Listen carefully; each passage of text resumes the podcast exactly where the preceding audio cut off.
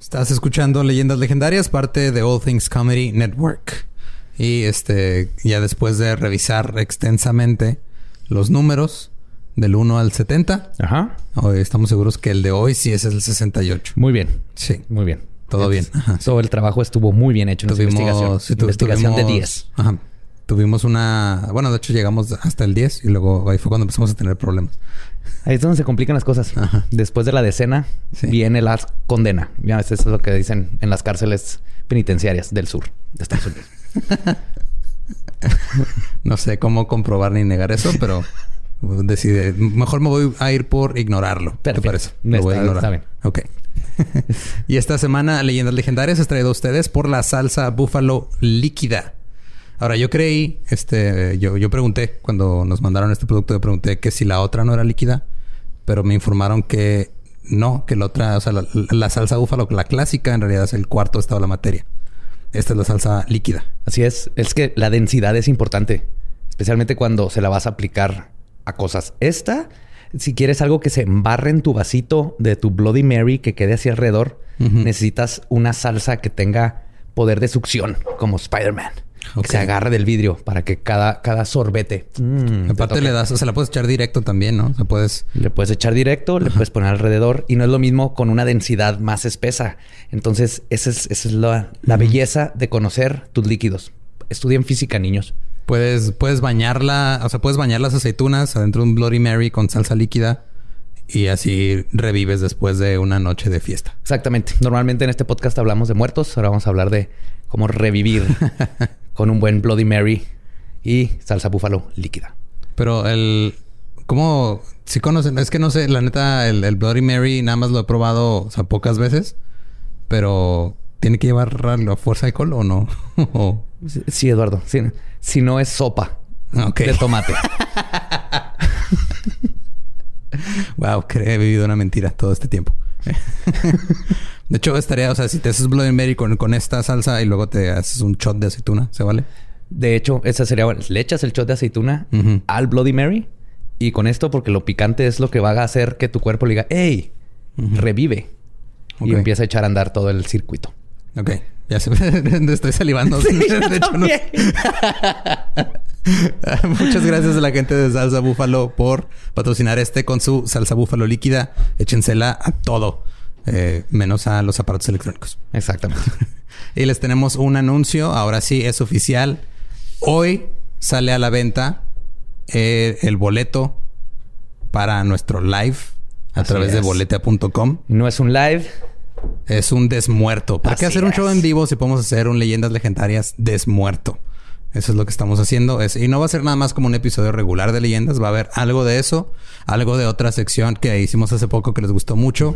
Y una sorpresa en la que podrán participar en tiempo real con nosotros para resolver cosas. Así es. Fuimos al Averno ahí con el mismo Hades a que nos diera ideas. Tenemos un show que nunca han visto. Que ¿Te, te nunca se ideas? nos A mí me dio jugo de soya. Qué raro. Y, este, y están los boletos ahí a la venta. 49 pesos en boletea.com. Va a ser el sábado 27 de junio a las 9 horas centro. Va a estar chido. Va a haber invitados. Va a haber sorpresas. Va a haber cosas nuevas que se están haciendo específicamente para este live. Eh, así que vayan sí, y compren estamos- sus boletos. Va a estar muy chido.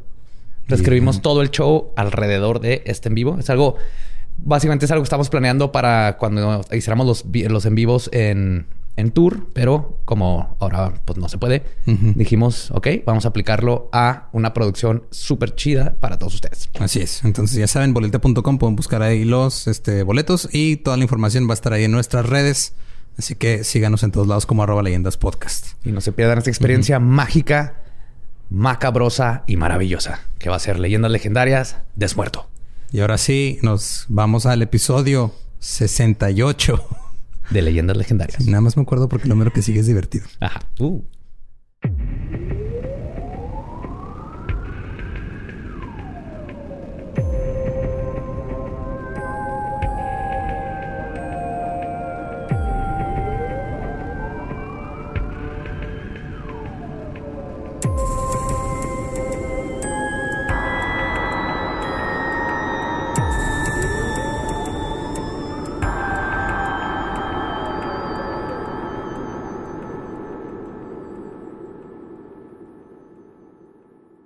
Bienvenidos a Leyendas Legendarias, el podcast en donde cada semana yo, José Antonio Badía, le contaré a Eduardo Espinosa y a Mario Capistrán casos de crimen real, fenómenos paranormales o eventos históricos tan peculiares, notorios y fantásticos que se ganaron el título de Leyendas Legendarias. Bienvenidos a otro miércoles macabroso con otra historia fantasmagórica y fabulosa. Así es, y como siempre me acompaña Eduardo Espinosa. ¿Cómo estás, Lolo? Chido, todo, todo bien. Excelente. Mario. Muy bien, gracias, Badía. Me encanta. Lolo. Como siempre, que estén aquí. Calorcito, a gusto. Ajá. Pinche calor de la verga. Ese es otro, güey. sí. Se huele diferente. muy, muy diferente. sí. Pues ahí les va. Un viejo proverbio chino dice que el animal más listo que existe es el que el ser humano aún no ha logrado encontrar. Nuestro mundo está lleno de misterios, espectros, visitantes de otros planetas, gnomos y el, la gran pregunta de cómo cagan los conejos adentro de las papayas. Yo no sé todavía cómo, si alguien me puede explicar, pero estos son los misterios de la vida. Pero hay un misterio que ha acaparado la imaginación de millones. Nuk Luk, Skookum, Almas, el monstruo de Boggy Creek, Dulagai, Chuchuna, Yeren. Esta criatura tiene muchos nombres, pero apodos solo uno. Hoy les voy a contar sobre el críptido mejor conocido como Bigfoot. No mames. Yo pensé que estaba diciendo los nombres de la selección japonesa. ¡Oh, chingón, güey! ¡A huevo! Gracias. Sé que es, el del críptido más chido de todos. O sea, mi favorito es Mothman, pero, pero Bigfoot tiene así todo un. Es que es buena onda. Es, buena onda. Toca el sax, está chido. Toca el sax, este, come semillitas y frutitas. Pero volviendo a lo de las papayas. ¿No será que las papayas se materializan alrededor de montoncitos de caca de conejo? Esa es otra que crezcan O sea, no es que el conejo cague adentro de la papaya. Es que la papaya crece alrededor, de la caca. Oh, necesitamos un conejo. Huele a pedo. De hecho, por eso te cagas cuando comes en exceso. Sí, porque tu cuerpo lo confunde y dice, ah, cabrón, que esto ya no debería estar afuera y lo saca de volado. Ah, güey. Pasa directo. Sí, yo, yo sí le doy crédito al que, al que encontró una papaya hace miles de años y luego la abrió, olió a pedo, traía caca de conejo dentro y dijo, voy a probar esta madre. Alguien en nuestro pasado hizo eso. Sí. Y hay que darle crédito. Dijo, en, algunos cientos de años la van a vender en, eh, está fuera de edificios de oficinas para que desayunen los empleados con su granolita encima. para eso sirve nada más.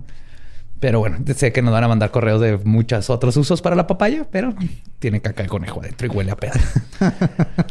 y luego fresca, ¿no? Porque la plasta así como que se, escapa. Sí, sí, es curiosa. Es elusiva. es la fruta elusiva. Es, la única, la única fruta que intenta huir. Sí. la única fruta con sentido de supervivencia. Pues que desde un inicio, o sea, pobrecita, güey, crece alrededor de caca. O sea, sí, caca de conejo. No siquiera así como una caca grandota de toro. Bonita. Sí. Pero ¿qué les parece si dejamos de hablar de papayas y hablamos un poquito de Bigfoot? No, man. Ok. Digo, ¿tenemos qué? Vamos a hacer todo el episodio de papayas. En la montaña, en las montañas del Himalaya, en Nepal, se le conoce como el Yeti. Los aborígenes de Australia lo llaman Yowie o Yuwi, el espíritu de los sueños, es lo que significa.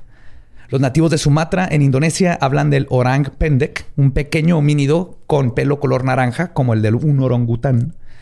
En la selva del Amazonas hablan del mapinguari, un homínido peludo con un solo ojo. En Pakistán se llama Barmanu. el cíclope. Es, el nombre de tu pene, ¿verdad? De seguro. Mapinguari.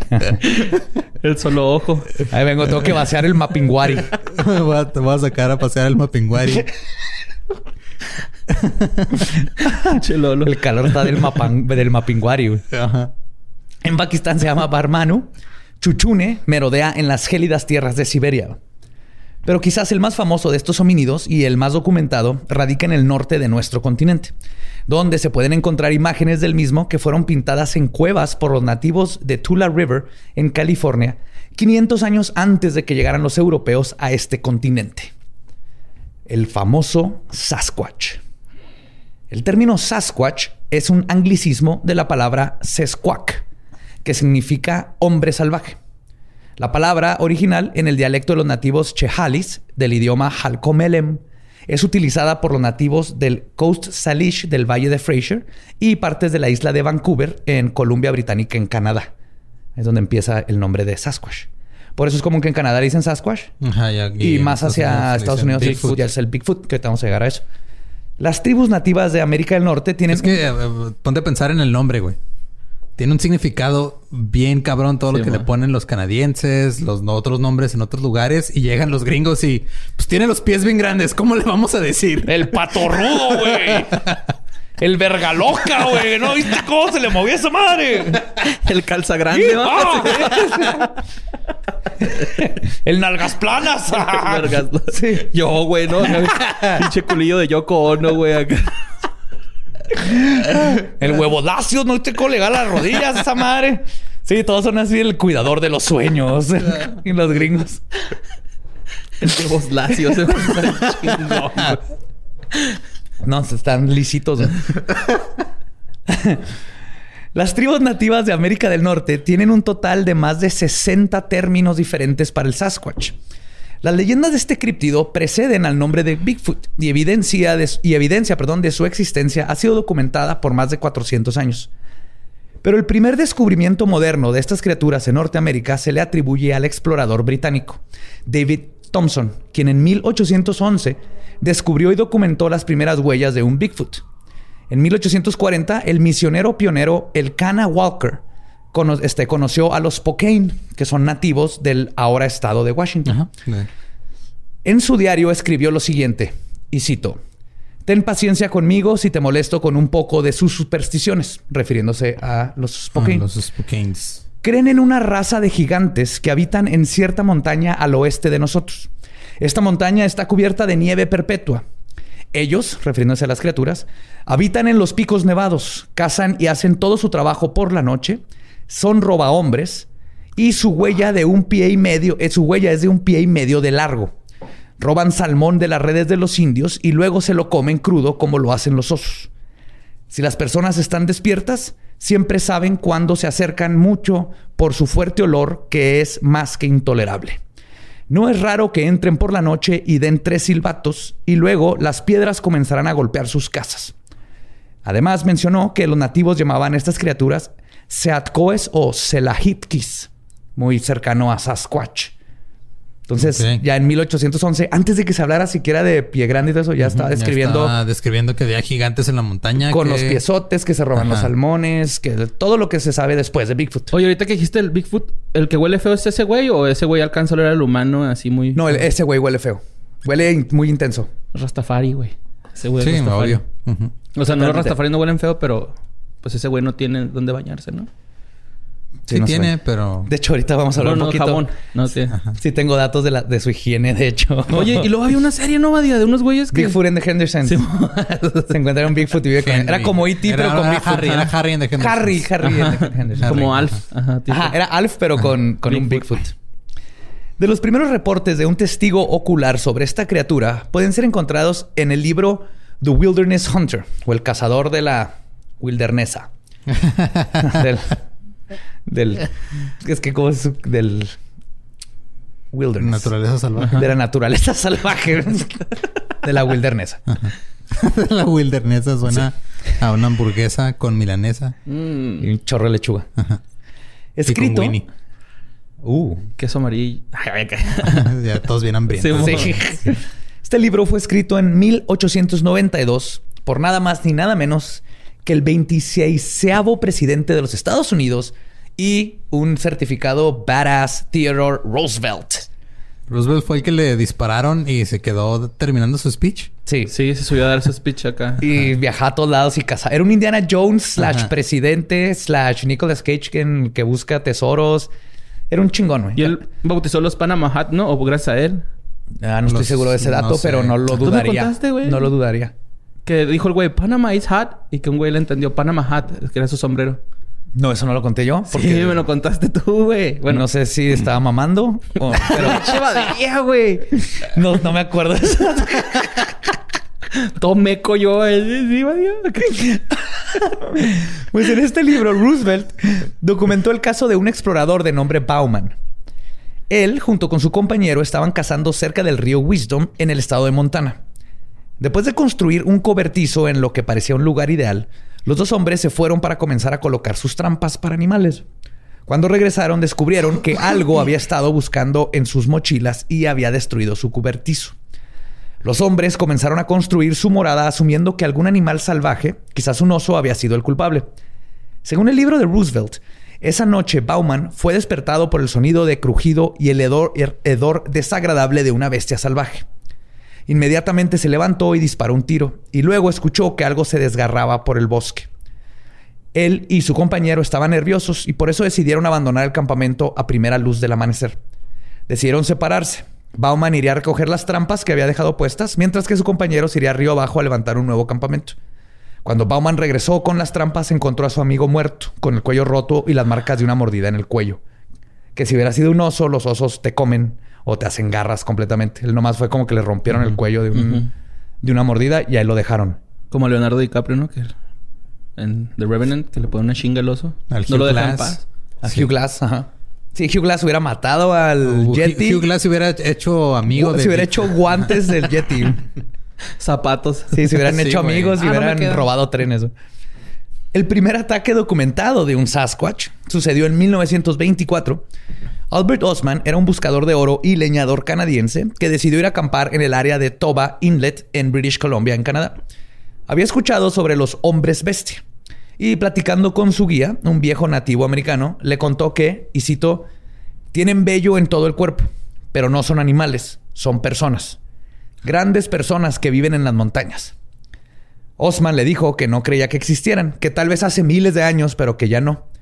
El viejo nativo le contestó que, y cito, tal vez ya no hay tantos, pero aún existen. Y Osman se daría cuenta de que esto era verdad.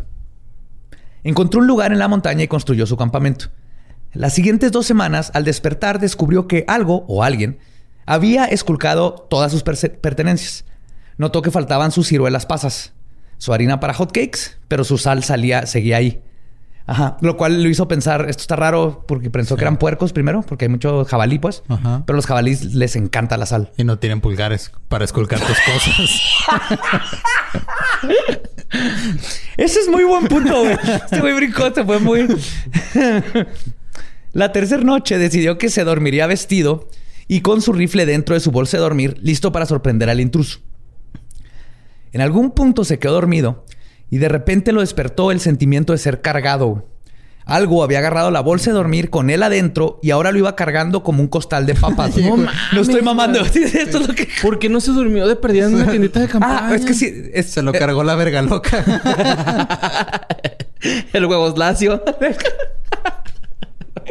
ah. Eh, por su posición dentro de la bolsa de dormir, no podía alcanzar ni su cuchillo ni su arma. De hecho, cuenta que pues, duró un chorro. O sea, se lo llevaron con todo y, sleeping bag. Sí, o sea, agarró el sleeping bag, se lo echó, se lo echó, ajá, como costal y se lo llevó así. De, hecho, dice que estaba en una piedra esperando a ver y luego le dio sueño, entonces se fue y, se, y frío y se metió en su este, y pues se quedó jetón. Y es cuando lo agarraron acá. Dice que lo bueno que no, no cerró la bolsa de, de dormir completamente, si no se hubiera sofocado.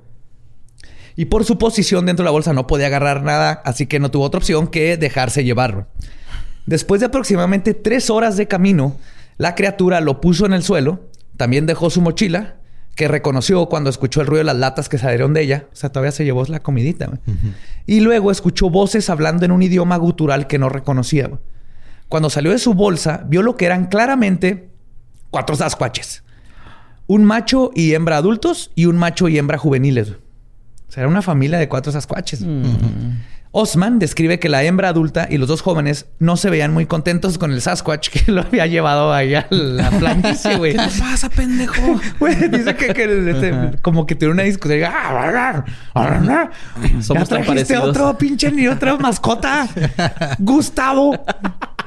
Es para los niños. es, para, es una mariposota, mira, lo está saliendo de su capullo. Querían un venado. en las alas. Sí, vos se comieron el último venado, Gustavo, que no entiendes. ¿Quién va a recoger sus cacas? Para que aprendan responsabilidad. Lo ponemos en el techo. Una playera no hagan esa mamá. No, no, por favor, no. Una playera de la América. ah, pues, Vivían en una meseta rodeada por montañas con un solo punto visible de salida. Después de lo que pareció ser una discusión doméstica, Don Sasquatch se sentó junto a la salida de la cueva. Bueno, de la A cueva. fumarse un cigarro. Ah, me acuerdo cuando mm, éramos más felices. Ninguno parecía tener intenciones violentas contra Osman, así que sin más opciones decidió agarrar su mochila y agarró ahí un rinconcito y pues hizo ahí como su, su mini su itacate, ¿no? Ahí se sentó y puso sus cosas. Sabía que su... es cuando te dan comida para llevar, güey. Ah, sí, cierto. Hizo su petacate. Petate. Petate, ¿no? Ajá. Su paliacate. Su chimpancingo. Puso ahí un chimpancingo, que es cuando pones tu mochila junto con tus latas en una casa de Bigfoots. ¿Sí? Ese es un chimpancingo. Sabía que su rifle estaba en la bolsa de dormir, pero no lo usó porque no se sentía amenazado. Vivió seis días con la familia Sasquatch. güey. ¿Qué? No mames. Sí, güey, no se podía ir. Wow. Doña Sasquatch lavaba raíces y se las llevaba para comer. Ay, güey. Sí. En el sexto día, Osman decidió que tenía que irse. O sea, ya dijo, ya, güey. Ya, ya estuvo, cabrón. Entonces tomó su escopeta y caminó hacia la salida, pero Don Sasquatch le puso la mano en el pecho y le dijo algo que sonaba como, y cito, soca, soca. Soca, Ah, soca. o sea, en acá idioma. Sí, sí, sí tenía, o sea, eran guturales, pero eran así como No era- soca, soca. No, era. No, no. Soca, soca. Sí, soca, soca. Osman pensó en dispararle, pero dudaba que su escopeta fuera a hacerle daño al Sasquatch porque era un sí. animal enorme, ¿no? Y aparte sí se sentía mal, así que pues no me han hecho nada, la neta, nomás, pero sí me quiero ir. Así que pensó en otro plan. Esa noche preparó café y le puso rapé, que es, es- el snuff, es tabaco este, para la nariz. O sea, aspiraban tabaco antes. Simón, tabaco. Le ofreció el café y Don Sasquatch se lo tomó todo. El rapé lo hizo somnoliento y en cuanto se durmió, Osman comenzó su huida. Eh, Tim Sasquatch comenzó a gritar al verlo irse y lo que alebrestó a Doña y su hija, pero Osman disparó dos veces al cielo y eso fue suficiente para que no lo persiguieran. Y luego fue a su casa y escribió este ricitos de oro, ¿no? Y los tres osos. Y de hecho, aunque eh, es uno de los primeros casos de contacto físico con los Sasquatch, eh, varios primatólogos y criptozoólogos se niegan a tomar seriamente esta historia sin tener más evidencia. Porque no hay nada más que lo que contó el señor y lo contó como 30 años después. Aunque firmó una carta con un juez allá en Canadá. El juez dijo, este vato es a tu madre y serio y bla, bla. Sí, porque fue como lo que de- pasó con, con el de Baldún, que allá también en Canadá firmaron así con notario que estaban Que estaba lloviendo una pinche- piedras sí. y Hay una-. Ajá. Hay una pinche bruja. Ok, te creo porque somos canadienses y bien educados. Pero ese mismo año, otro incidente entre humanos y Bigfoot también se suscitó y la leyenda de Bigfoot cambiaría para siempre. El caso que es considera- considerado que puso a estos críptidos en el consciente colectivo fue el que sucedió en el verano de 1924 en las faldas del monte St. Helens, en el condado de Skamania, en el estado de Washington, en lo que ahora se conoce como el Cañón del Simio, y que fue publicado en el periódico The Oregonian. El artículo cuenta la historia de un grupo de buscadores de oro compuestos por Fred Beck, Gabe Lefebvre, John Pe- Peterson, Marion Smith y su hijo Roy Smith. Un día regresando a la cabaña que habían construido, se toparon con cuatro criaturas cubiertas de pelo y muy altas. Asustados, Fred Beck decidió que lo mejor que podía hacer era abrir fuego. Disparó en tres ocasiones y logró acertar los tres tiros a una de las criaturas, lo que los hizo huir. Esa misma noche Beck se daría cuenta que la cagó. Los hombres despertaron al ruido de piedras siendo aventadas contra la cabaña, seguido de ruidos que describen como, y cito, cuerpos gigantes golpeando contra las paredes y la puerta. El ataque continuó por varias horas hasta que las criaturas lograron arrancar un pedazo del techo, por donde comenzaron a lanzar enormes piedras.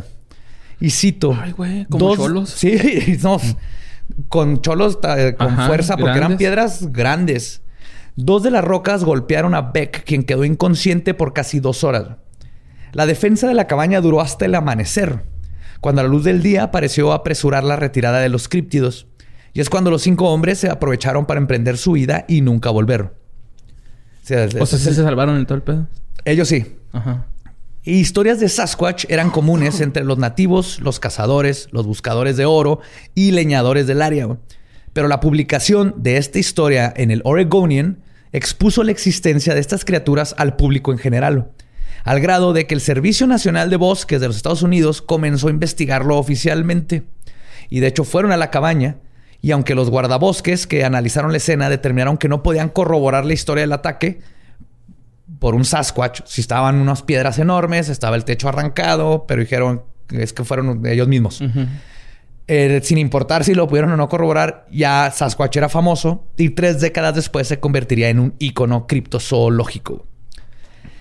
El lunes 27 de agosto de 1958, Jerry Crew, un leñador para la compañía Granite Logging Company, abandonó su hogar en la aldea de Salier, en el norte de California, y Crew, ah, perdón, y Crew iba manejando para la reserva india de Jupa, donde llegó a Bluff Creek, que es donde estaba trabajando talando árboles. Ok. Era una carretera. a talar árboles, güey. Ajá. En California, cerca de la reserva de los Hopi. Ok. El verano anterior, huellas gigantes, este, iguales, ah, perdón, se subió a su trascabo y notó unas peculiares huellas todo alrededor del mismo. El verano anterior, huellas gigantes iguales a las que Crew estaba viendo fueron encontradas alrededor de donde había desaparecido un tambo de diésel de 200 litros, que luego fue encontrado en el fondo de una barranca. Lo mismo sucedió con una llanta que pesaba 300 kilogramos. Lo más raro de esto, además de las huellas gigantes, es que frente a la barranca había una barrera de plantas y hierbas. Que si uno va... Bárbara Regil abajo haciendo ejercicio. Crossfit. ¡Se ríe! ¡Oh! ¡Mueve el diésel! ¡Ah! ¡Bárbara! Ah, me faltó el D. Sí, sí. Y, el racismo también, pero eso mm. es aparte. eso, se lo dejo a ella. ella, lo, ella lo puede hacer ella sin, ayuda de nadie. Ah, digo que lo curioso es que habían hierbas y plantas que si el caso fuera de que unos vándalos hubieran rodado el tambo o la llanta hasta ese lugar, las plantas se hubieran aplastado. Cosa que no había sucedido, lo que indicaba que alguien la había levantado y la que habían aventado un pinche barril de 200 litros de diésel completo por arriba de matorrales y luego una llanta. Un güey haciendo cosplay de Mario y uno haciendo cosplay de Donkey Kong. fue, fue, este el señor CrossFit. Robert CrossFit.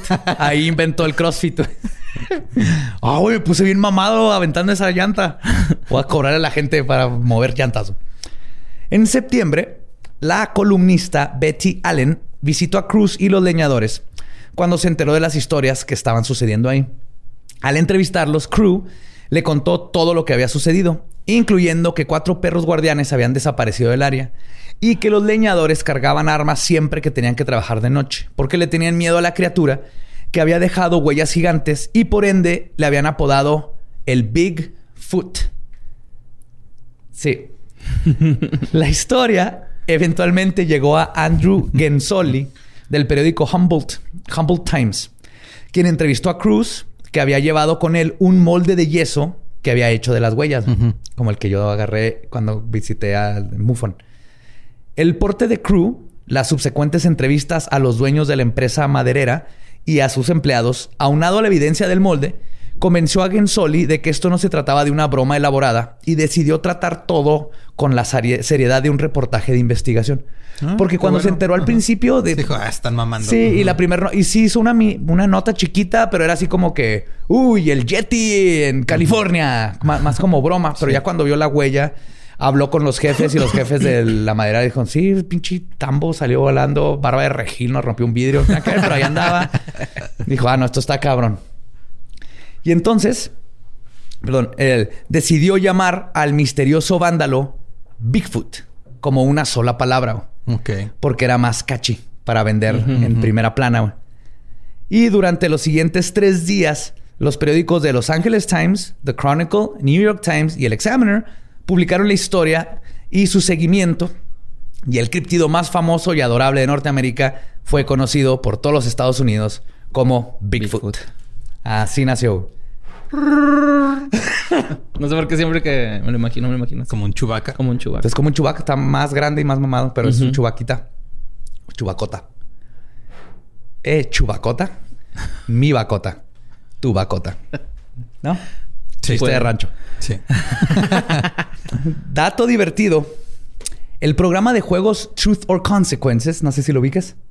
Ubico el pueblo de Nuevo México que está aquí a como Sí. dos horas que se llama un- Truth or Consequences. Ese pueblo de Nuevo México que se llama Truth or Consequences se, Se llama llama así por el- el... programa de radio ofreció dinero al si un pueblo se cambiaba. No. Sí, güey. ¿Sí? El Eh, nombre hazlo, güey. al nombre del programa y se cambiaron el nombre a Truth. No sé si era dinero o nomás una mención. El punto es que el pueblito se cambió el nombre a Truth or Sí, que Consequences. significa verdad o consecuencias. Ajá. Imagínate en vez de casas grandes, el va diablo. El Estaría chingón, güey. Estaría bien chido. Bien Queremos, queremos un pueblo mágico que se llame Leyendas Legendarias. Ajá, sí, no. En vez de Uh. Paquimé, güey. Así. ¿No? Estaría bien chido. Sí, estaría bien chido con un puestecito de hot dogs ahí. Sí, señor. Con Cowboy Beans. Bueno, pues eso hizo Truth or Consequences. En esta ocasión ofreció el programa mil dólares, que equivale a nueve mil dólares de hoy, a quien pudiera ofrecer una explicación válida este, de cómo se hicieron las huellas o las pudiera replicar. Ok. Nadie cobró el premio. Mm. Ajá. De las huellas de. De este caso de Ostman. Y nadie participó, ¿no? en su dinámica. No, pues, tío, para que veas lo cabrón que la gente le hacía caso a este programa y, Sí, lo, y lo- un y lo pueblo- grande que era. se llama así. Ajá. Exactamente. Pero nadie con las huellas de Bigfoot. A la verga. Y la obsesión por este críptido no se ha detenido desde entonces. Y tampoco sus avistamientos. Varias organizaciones, voluntarios, amateurs y científicos se han dado a la tarea de intentar explicar qué es Bigfoot. Y las explicaciones varían desde un posible eslabón perdido en la cadena evolutiva del ser humano, posiblemente un tipo de giganto, gigantopi- pítico- pítecus. Gigantopithecus. Gigantopithecus. Un gigante. ¿cómo se Gigantopeneticus. Gigantopeticus. Hasta una criatura interdimensional que ha sido vista subir a naves espaciales. Porque la han visto subir a ovnis. No mames. Sí, también perseguir orbes. Oh, una orbe, ¿no? Una borra. Oh. Así volando el Bigfoot en un meteorito que salió del suelo hacia arriba, ¿no? Sí. No sé cómo lo haría. Ay, borra. Adiós, Bigfoot. así, así me meto. Sí, Yo te imagino ahí totalmente. Elliot. Soy borre.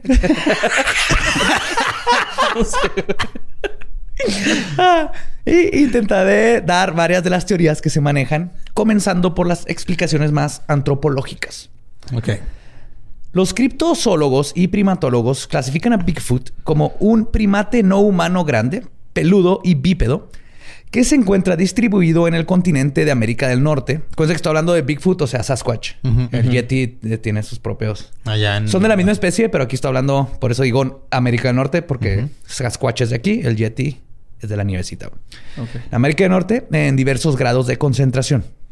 Su masividad, desviación del porte humano y diferentes modos de andar no dejan dudas en la mente de los observadores que han visto una criatura diferente del hombre o animales conocidos. El tamaño promedio de un Bigfoot adulto se calcula entre los 2 metros y medio a 3, con un peso de alrededor de los 360 kilogramos. Además de su tamaño, otra característica que comparten todos estos homínidos es que su cuerpo está, con excepción de parte de su rostro, cubierto de pelo. El color de su pelaje varía desde el negro al carbón hasta el marrón oscuro, el marrón rojizo y el gris. Algunas áreas donde se puede ver su piel, como la nariz y alrededor de sus ojos, aparecen a veces de un color negro brillante y aceitoso, como los gorilas. Las palmas son de color más claro y las plantas de los pies son bastante más claras. Presumiblemente como resultado de gruesas almohadillas de suela compuestas, como en otros primates, de grasa y tejido conectivo. Se han visto algunos Bigfoots albinos, como el Yeti en el Himalaya, cuyo color de piel era rosado y su pelaje blanco. Mm.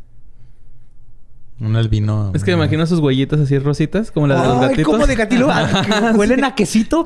¿Verdad que sí, Ah, güey? sí! Como Quiero leer los pies chetos, de Simón. Bigfoot. No van a sacar ese contexto para nada. Este homínido tiene pelos protectores y una capa interna de vello, mientras que el pelo de primates consiste de un, si- un solo tipo de cabello.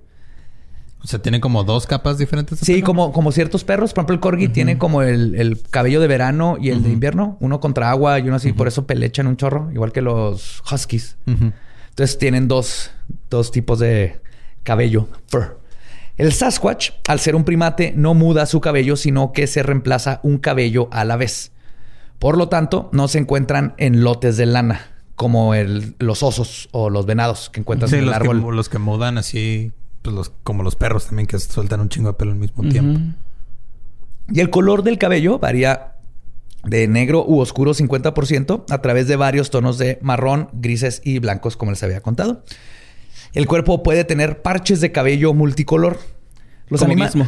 Como gizmo. Ándale, sí. Ajá. Que sí sabías que Spielberg se basó en el color del pelaje de su perro para el de Gizmo. No lo sabía. Ajá, sí. Su perro no se Ah. llama Gizmo, pero eh, por eso es así de ese color Gizmo.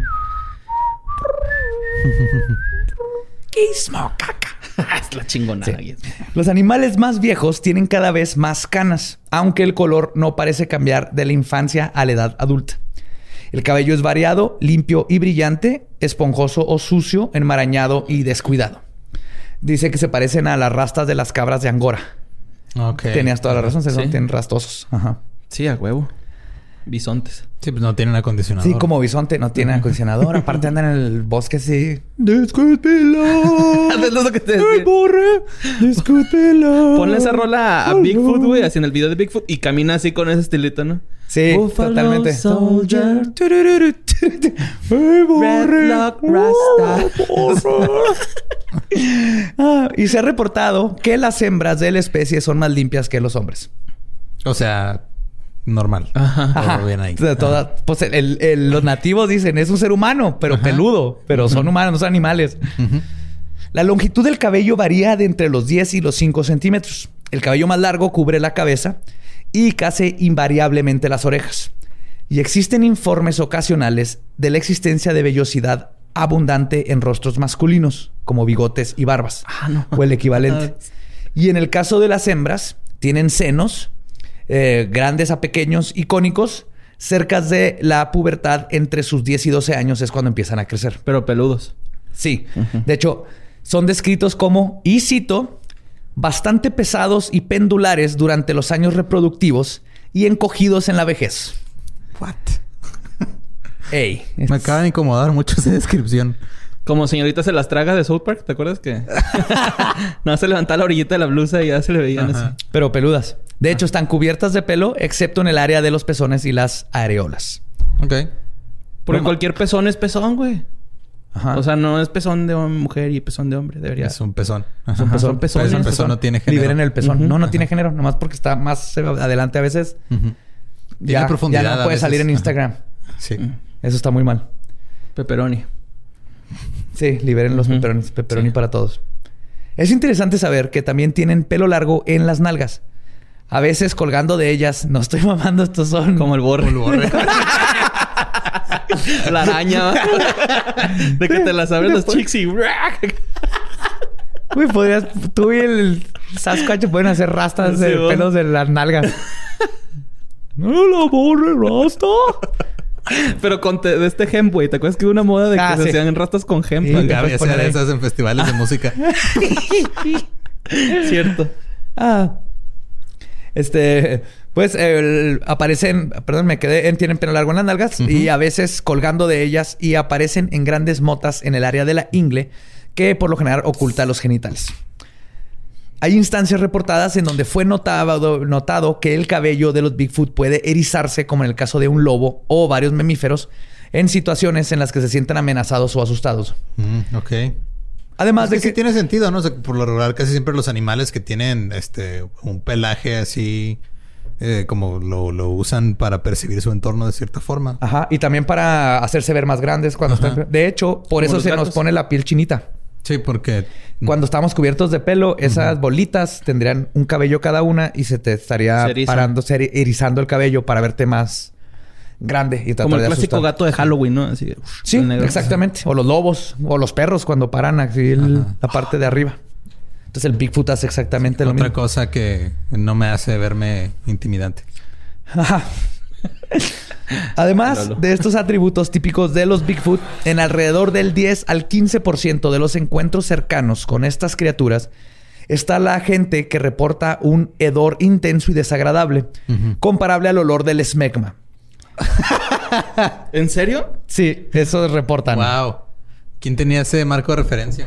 No sé, pero un hombre seguramente. Ajá. Una especie de Bigfoot que vive en el área pantanosa de los Everglades en Florida, en los Estados Unidos. Dime que tiene escamas y, y es compa de un cocodrilo. No. Sería lo más Florida del mundo. Y hace este. Se mete cristal. Sí, Ajá. cristal con Angel Dust. Sales de, ah, sales Sí, de baño. Sales de baño. Es interesante, perdón, este, este adquirió su nombre justamente por este peculiar atributo. Le dicen el skunk ape. Sí, es el, el que huele feo. Huele horrendo. Hay una foto bien chingona de él con los se, se ven los ojos rojos porque lo tomaron con un flash. Y eso está impresionante. Lento oscuro, ¿no? No lo dudo. Sí, andaba, pero Sí, andaba en no, Florida. O sea, no le da zorrillo porque no se había bañado. sí, se ve que lo están confundiendo ahí en Florida. Es olor a zorrillo. Es interesante saber que los gorilas en condiciones de angustia exudan un aroma nauseabundo y abrumador, cuyo origen es de, viene del órgano axilar, es decir, la axila con sus glándulas sudorípadas, Ay, perdón. apócrinas. Y se cree que el hedor de Bigfoot puede coincidir con esta anatomía. Entonces no es que huelan comúnmente así, sino que Sino cuando que están cuando cerca de gente lo producen. Lo producen. Ajá. Algo interesante que se ha reportado en numerosos informes es un sentimiento de inquietud que sobreacoge a las personas mucho antes de percatarse de que hay un Bigfoot en las cercanías. Algunos Bigfootólogos han sugerido. ah, yo les ¿Es- puse es ese un nombre. Ah, no, yo lo puse, está bien Qué vergas. chido, güey. Imagínate un diploma de Bigfootólogo. Está bien chingón. Doctorado en Bigfoot. Sí, no mames. Algunos Bigfootólogos, es que criptozoólogo es la palabra, han sugerido que esto puede ser un efecto causado por alguna feromona que detona el instinto de pelea o huida en el ser humano. O de apareamiento. Oye, Nunca sabes. Depende. Aunque los nativos americanos tienen otra postura sobre este efecto. Pero ya les contaré de dónde vienen. Sus manos son una cruza entre las de un humano y un primate. La mano del Bigfoot tiene los dedos generalmente más cortos, especialmente el pulgar, y este último se lleva más lejos hacia la muñeca, en comparación a la posición de un hombre, pero no tanto como puedes apreciarla en un chimpancé. Ok. Ok. Está un poquito más abajo, pero los chimpancés ves que tienen mucho más largo el- la palma. O sea, ya corríjame alguien. Sí, la palma y los... Son más largos la palma y la de- los dedos, ¿no? Sí, sí, el Bigfoot no tanto. Está, está justo en medio de nosotros y ellos.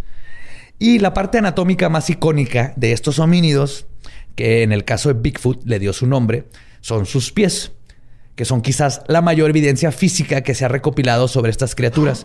Perdón. Y por medio de más de 702 impresiones recolectadas durante aproximadamente 50 años, se sabe que el pie de Bigfoot tiene una longitud promedio de 40 centímetros.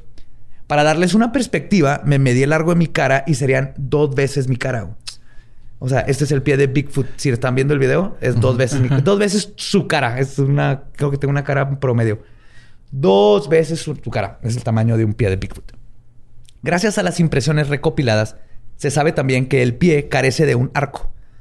O sea, Bigfoot no Tiene puede ir al plano. infierno. Sí. Tiene pie plano, no puede Que marchar. No puede marchar. Servicio militar, no. Pero conserva la flexión primitiva de los simios en la entresuela de los primates, llamada bisagra metatarsiana. En, en, perdón, en huellas que fueron hechas cuando Bigfoot estaba corriendo, se observa que a menudo solo la mitad anterior del pie contacta el suelo. O sea, corre de puntitas. Y Para son... no hacer ruido. Anduvo en el andador desde chiquito. Eso dicen, ¿no? Cuando las personas cam- caminan de puntitas. Ah, sí, yo camino de puntitas nomás cuando estoy descalzo. Te pusieron... Ah, no, bueno, eh, sí, normal, con normalidad. Es porque te metieron en el andador de muy pequeño. Y pues apenas alcanzabas, ¿no? Algo así. Yo creí me que por el piso era lava. Lo que hace al Bigfoot uno de los críptidos más plausibles es la cantidad de evidencia y avistamientos que se han reportado. Y que dicha evidencia ha sido analizada por diferentes expertos en antropología, medicina forense y anatomía, que indican que muchas de las pruebas de impresiones que han revisado muestran detalles que apuntan a que fueron hechas por un ser vivo y no por un charlatán. Ok, entonces, o sea, es, que sí, ya está muy cabrón este falsificar 700 impresiones de huella, ¿no? O sea, Sí, y que tengan los propósito. detalles que muchos voy a escribir ahorita, pero lo, lo sabes, está muy, muy, muy... Y 700 por 50 años. Ponle que ahorita está pelada ir y comprar moldes y silicón y salirte al... Pero hace 50 años ni siquiera era famoso, ¿no? De hecho, las, las primeras huellas que se vieron, pues eran desde los 1800. Están documentadas desde antes que fuera. En ese tiempo no había YouTube. eh, este, el misionero este no se quería hacer famoso. Al Ajá. contrario, estaba diciendo así que perdón que te cuente esta pendejada de los güeyes de aquí, güey. asco, pero creen en un pinche güey patón. Ajá. Antes del tercer milenio. sí. Entonces sí, sí está muy cabrón. Más otros datos. Dicen, eh, muchas de estas pruebas se han analizado y un ejemplo de esto sucedió en 1960 cuando el doctor Grover Krantz de la Universidad Estatal de Washington en los Estados Unidos comenzó a examinar modelos y fotos de huellas de varias partes del estado. Y cito, uno de los sets de los moldes mostraban características anatómicas de un pie lesionado, con pequeñas cicatrices e imperfecciones.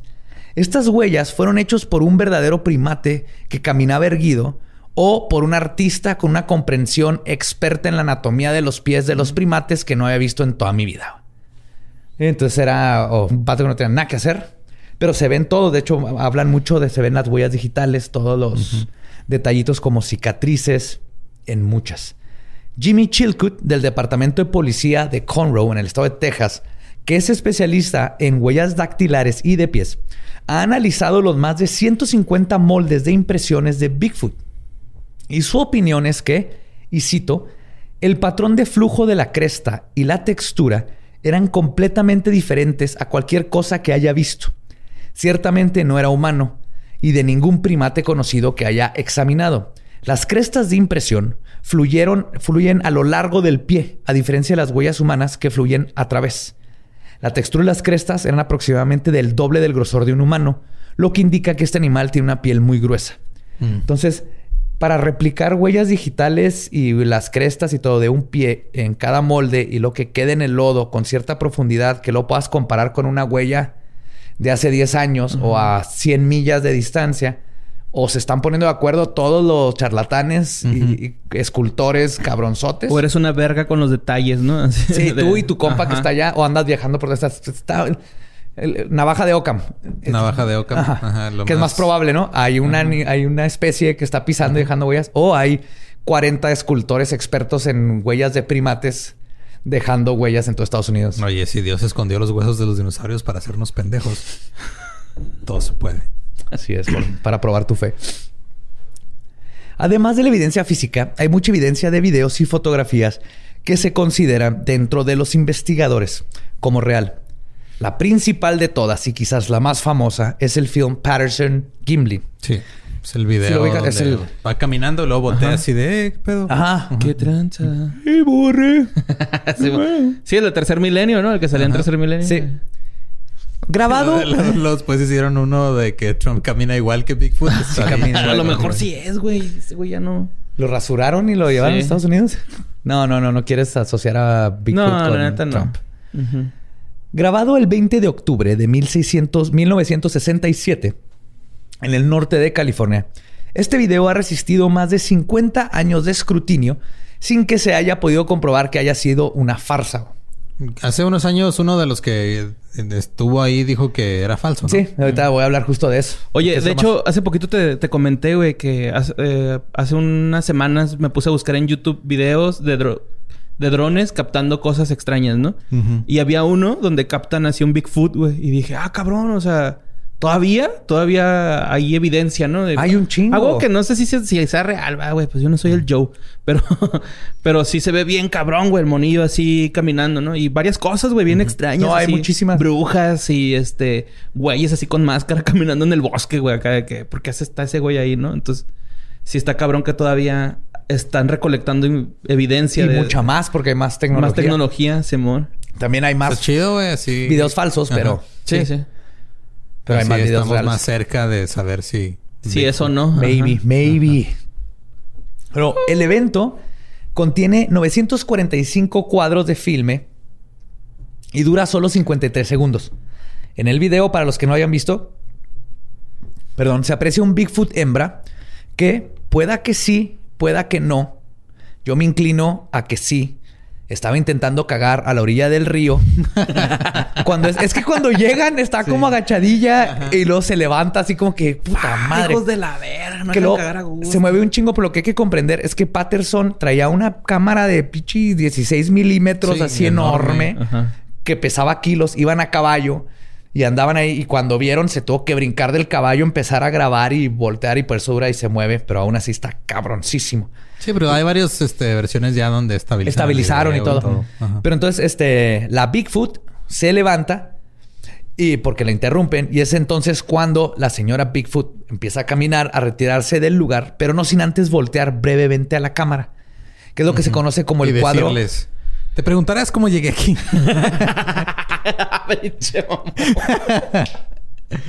A huevo. Soy Carlota Sasquatch. Y esta es mi historia.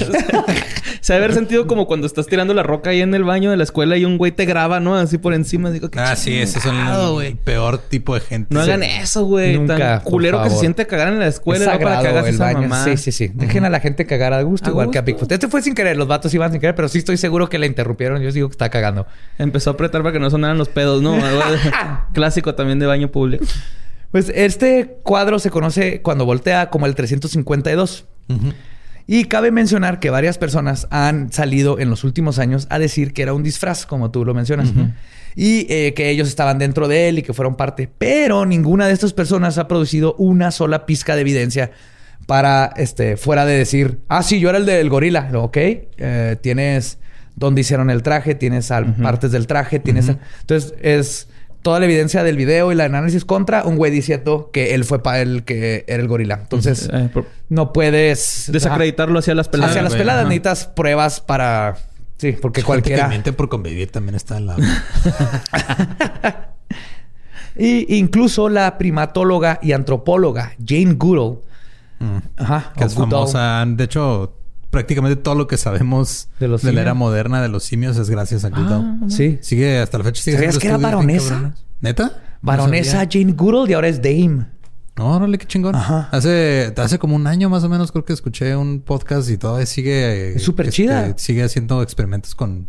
Con, primates. Sí. Por experimentos es este sociales, ¿eh? sí, sí. O sea, no, se pone, el lipstick y, el... Así como Coco, como con Coco, ¿no? Así. ¿Sí se llama Coco la gorila? ¿La abuela Coco? Ándale, como Coco, que el. fue un experimento. ¿Coco? Ajá. Sí, no, ha sido un experimento social de que él podía expresarse con. Ah, el chango. Ajá, sí se llama así, güey. no, yo creí que estamos hablando de la abuelita de Coco. Ya me ah. confundieron todo. Ya saben que cómo soy fácil de confundir. no, yo hablo del, del, gorila, de la gorila sí, le enseñaron a hablar con señas. que era compa de Robin Williams. Sí. sí. Y se puso triste cuando se, se murió. Sí, va, qué bonito eso. Pues, de hecho, Goodall es muy famosa por sus ya más de 60 años estudiando chimpancés y peleando por la conservación de ellos y otros primates. Pero su especialidad es chimpancés. La otra era... Gorilas. Y ella opina, está en su entrevista, y cree que es completamente posible que exista un primate u homínido como Bigfoot. Basándose en su experiencia y más que nada apunta a que después de viajar por todo el mundo y estudiar estas criaturas, Dice, todas las culturas hablan de seres con estas características y para ella esto no puede ser una coincidencia. Ok.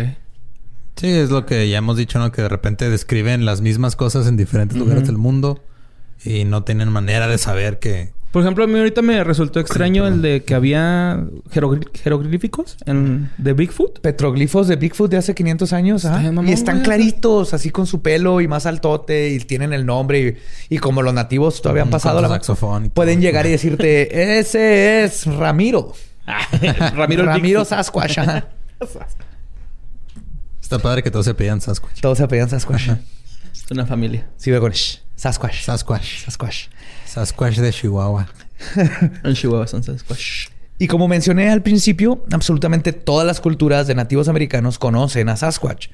Y quizás en sus historias y sabiduría podemos encontrar más respuestas sobre este elusivo hombre salvaje. Algunos ancianos nativos consideran a Bigfoot como un ser que existe en la, y frontera entre la conciencia animal y la humana, lo que le da un tipo de poder especial. Y esto no debe de interpretarse como que Bigfoot es superior a otros animales. Para los nativos americanos, a diferencia de la cultura occidental, los animales no son considerados inferiores a los humanos, sino más bien los ven como hermanos mayores y maestros que nos enseñan sobre todo y convivimos. Y por esta razón, por ser una criatura, el Bigfoot, que combina el conocimiento natural de los animales con el tipo distintivo de conciencia humana, Bigfoot es considerado como un ser muy especial. Sí. Todas las tribus coinciden con esta descripción, pero entre ellas existe una diferencia muy grande sobre la naturaleza de Bigfoot. Las tribus del noroeste, por ejemplo, dicen que Bigfoot es un ser físico que existe en el mismo plano que los humanos, come, duerme, cuida a sus familiares y caga. Pero para las tribus de los Hopi, los Sioux y los Iroquois, Bigfoot es visto más como que puede estar aquí y además es un ser espiritual que fluctúa entre este y otros planos de existencia. Lo que explica por qué es tan elusivo. Porque se la pasa marihuana todo el tiempo. a viajar con él por dimensiones. Sí, de hecho, o sea, la vez que lo ven que sube a un ovni a ver si sin querer, güey. De repente lo hace espartó así que, ¡oh, güey! ¡Ah, cabrón! sí, regresando así, no, güey, anoche. y los aliens, oye, güey, ¿quién trajo ese güey? Y el güey dormido en un sillón. Yo pensé que era tu compa, güey. Sí. Comiéndose así esos hot pockets. Usando su microondas, güey. Sí, de rato regresa ya a la cueva así, Ramiro. ¿Y las fresas? No, güey, me perdí. Me subí las fresas y se regresa, ¿no? se regresa y luego agarra un güey que está ahí en una piedra y se lo lleva. y lo llegó. Eso fue, güey. El papá Bigfoot llegó con Bigfoot. Es un hot pocket. Ah, es un güey, puta madre. Oh, ¿A qué raíces, carnal? Perdón, compa. Ya te dio el monchis, güey. Toma, güey, come. soca, soca. Soca, soca. Saca, saca. Ah, sí, a huevo. Soca, soca. Sáquenlo. Pues, claro, güey. En otros tiempos no entendió, güey. Y ese güey bien sordido. No, yo no traigo, yo no traigo. ah. bachas en las rastas, güey. De ahí la ah, cortan de Bigfoot. pues los Lakota llaman a Bigfoot Shiyetanka, que se traduce a gran o grande hermano. Curiosamente, un nativo de los Juncapapa, Lakota, que es una, otra especie de... Una especie, una tribu de los otra Lakota. Tribu, ajá. Juncapapa, de nombre Joe Flying By. Me encantan los nombres nativos americanos. Sí, güey. Joe volando de cerca. Joe volando de pasada. de pasada. Ajá. y luego Joe. Joe, Joe Flying By. Mencionó que, y cito, a veces decimos que es un tipo reptil de los tiempos antiguos que puede tomar la forma de un hombre peludo. Eso nomás lo dijo este vato, pero se me hizo muy curioso que mencionara a los reptilianos sin decir reptilianos. Pero yo dudo que, que Bigfoot sea reptiliano. Sí, yo también es buena vibra. Sí, Bigfoot es buena vibra. es hippie acá. El autor, el autor Peter Mathiesen recopiló información sobre estas creencias en su libro The Spirit of Crazy Horse, que Crazy Horse era un líder de los Lakota, un warchief, era una chingonada Crazy Horse. ¿Ves? Nombre, caballo, loco, güey. sí, así como ah, zorro plateado. Descriptivo. Sería mi nombre. Se lo guardado, ¿no? zorro plateado. Zorro plateado. Zorro descriptivo. sí. O sea, este capibara Somnolienta. Capibara somnolienta. Sí, ¿te gusta? Sí. sí, sí, te veo totalmente. Yo soy como una especie de gecko. Sí, Sin adjetivos así. Sí, gecko albino. Gecko albino. El autor Peter Matheson recopiló información sobre estas creencias en su libro The Spirit of Crazy Horse en 1980. En él, el chamán Pete Catches de los Olgala Lakota. Está bien padre que luego empiezan a usar nombres gringos. O sea, Pete Catches de los Olgala Lakota escribe describe a Bigfoot como, y cito, él es a la vez espíritu y un ser real, pero también puede deslizarse por el bosque como un alce lo hace con grandes cuernos, como si los árboles no estuvieran ahí. Lo conozco como como mi hermano. Dentro de las culturas nativas, solo los chamanes tienen permiso de tener contacto con los Bigfoot quienes además se dicen tienen poderes psíquicos que pueden alterar la conciencia de los seres humanos, crear ilusiones y, y cito, es la razón por la que el hombre blanco ha batallado tanto para poder atrapar y encontrar uno. ¿Qué pedo? De hecho, hay una historia de un el, hombre, el hombre blanco está muy ocupado fumando sapo. Cuando debería estar lamiendo un Bigfoot. Sí, buscando... Huele a quesito sus patitas. Eso es lo que te pone high, ¿no? Sí.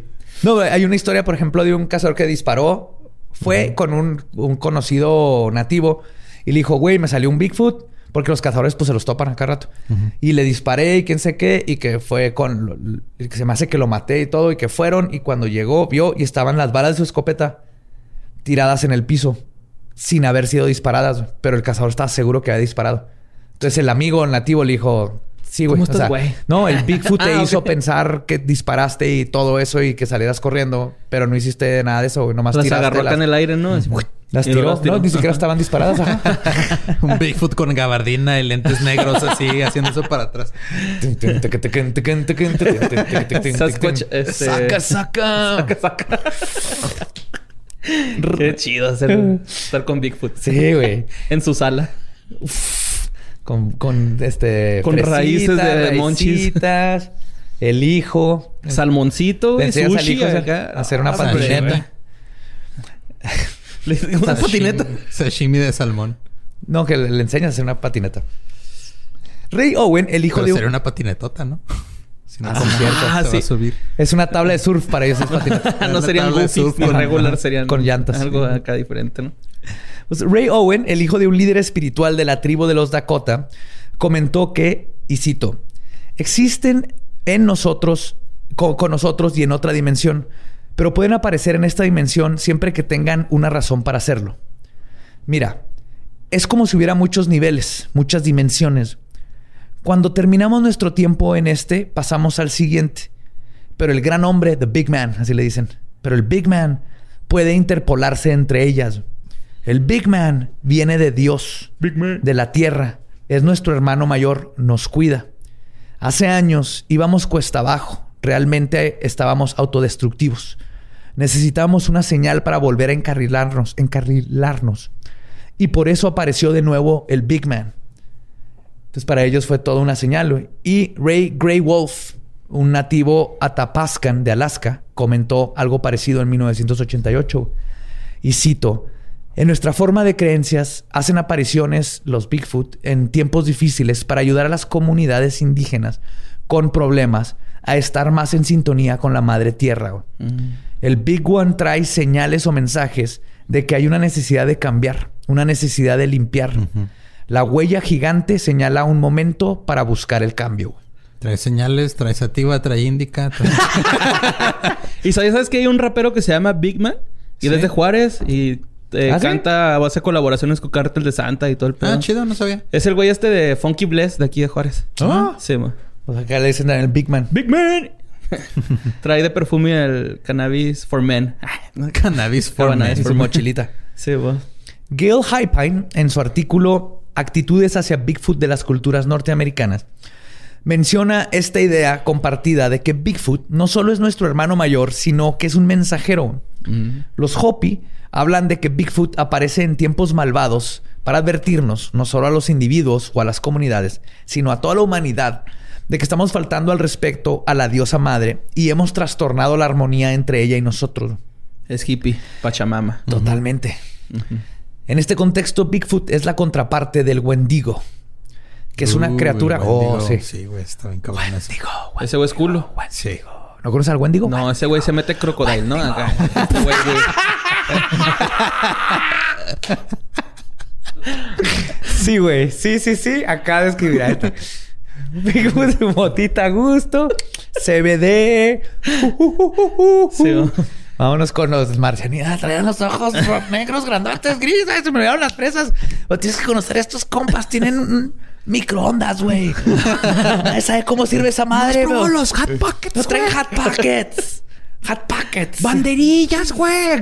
Las lagartijitas grises, güey. Están bien vergas, sí. Y Wendigo es el crocodile, sí, güey. Sí, el Wendigo nomás llega a cagar el palo, güey. No mames.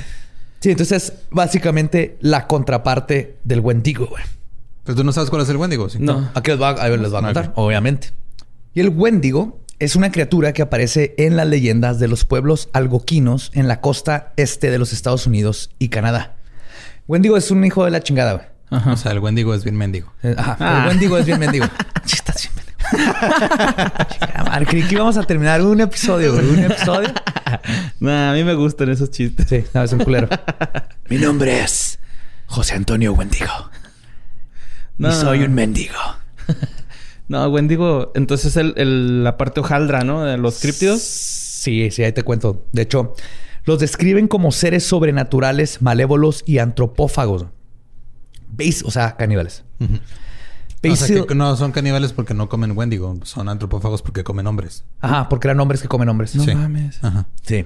O sea, dejaron ya su naturaleza humana de lado y ya se... Tienen todo un... Ok. Te les voy a contestar, Pero son humanos eh, de... Eran humanos. Fueron. Fueron Oh, humanos. Ah, no mames. Sí.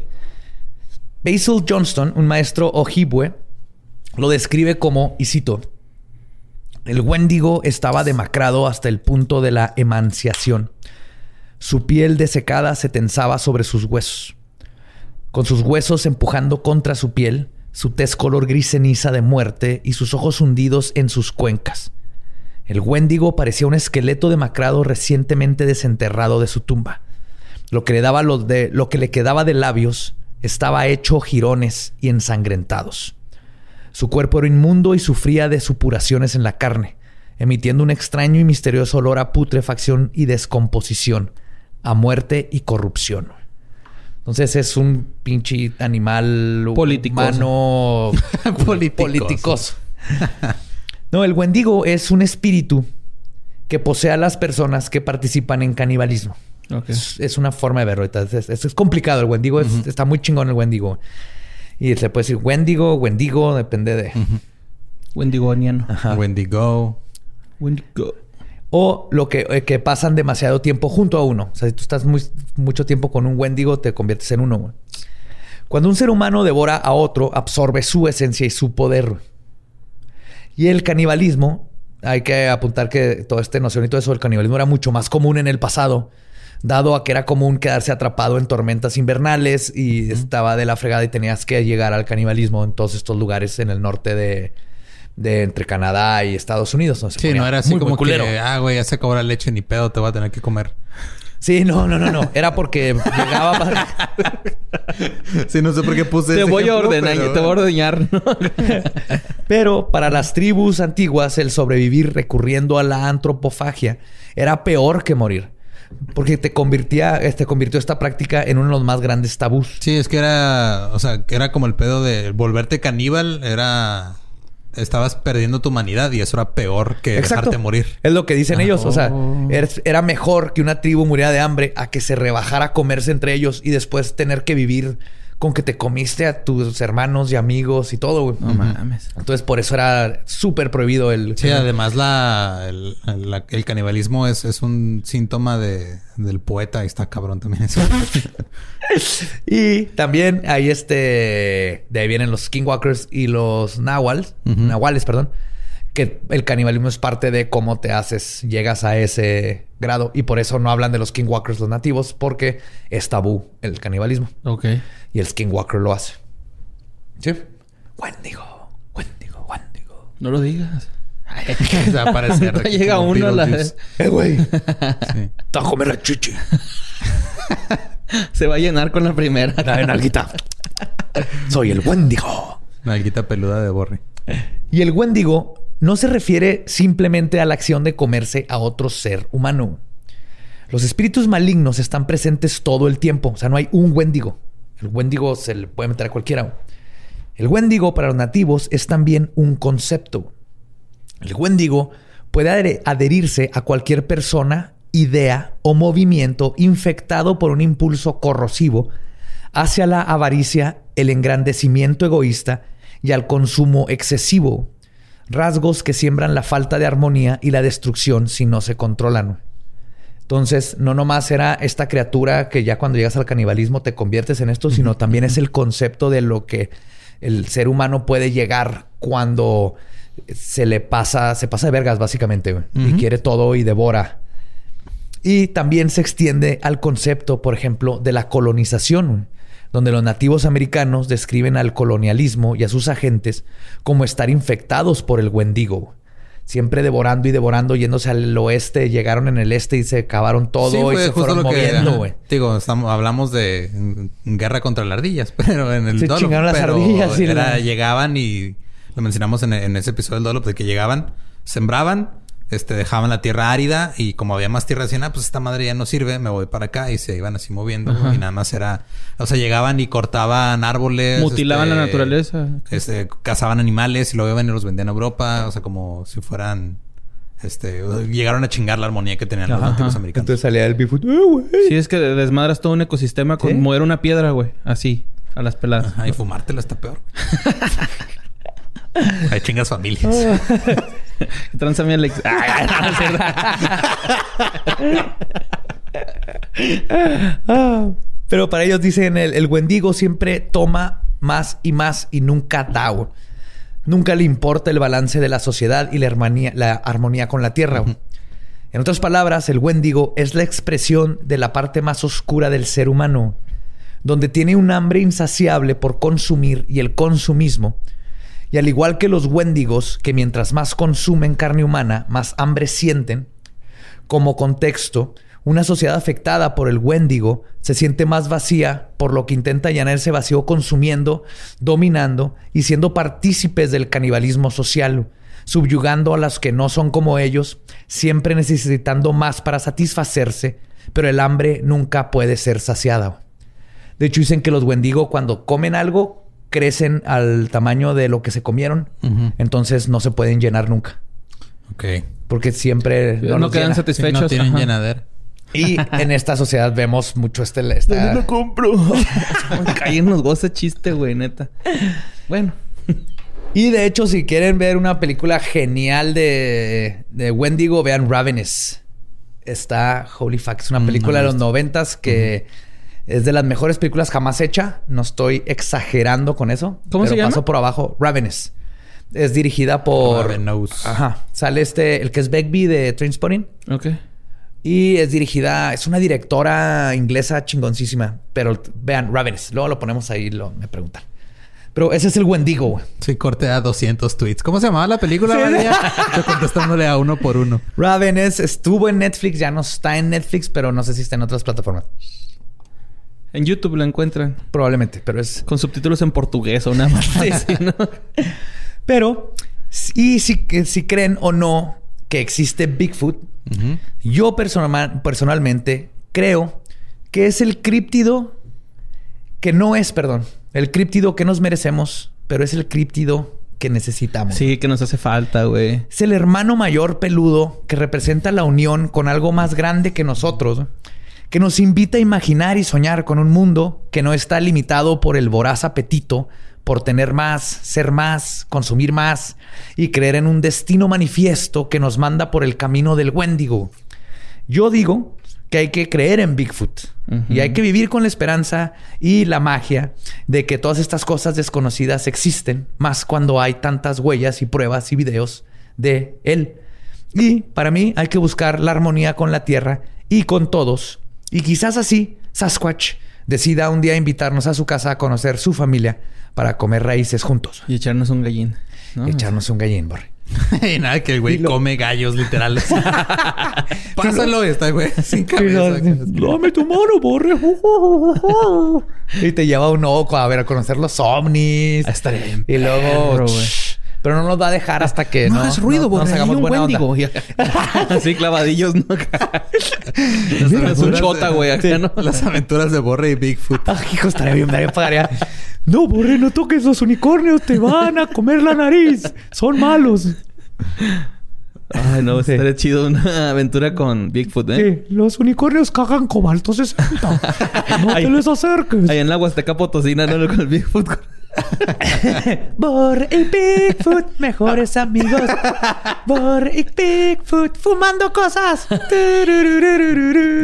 Nada nos detendrá. Ay, ay, Son montajes, o sea, ya me estoy imaginando los créditos del principio. Hay una imagen así, Borre forjando un gallo y Bigfoot forjando un tronco. güey.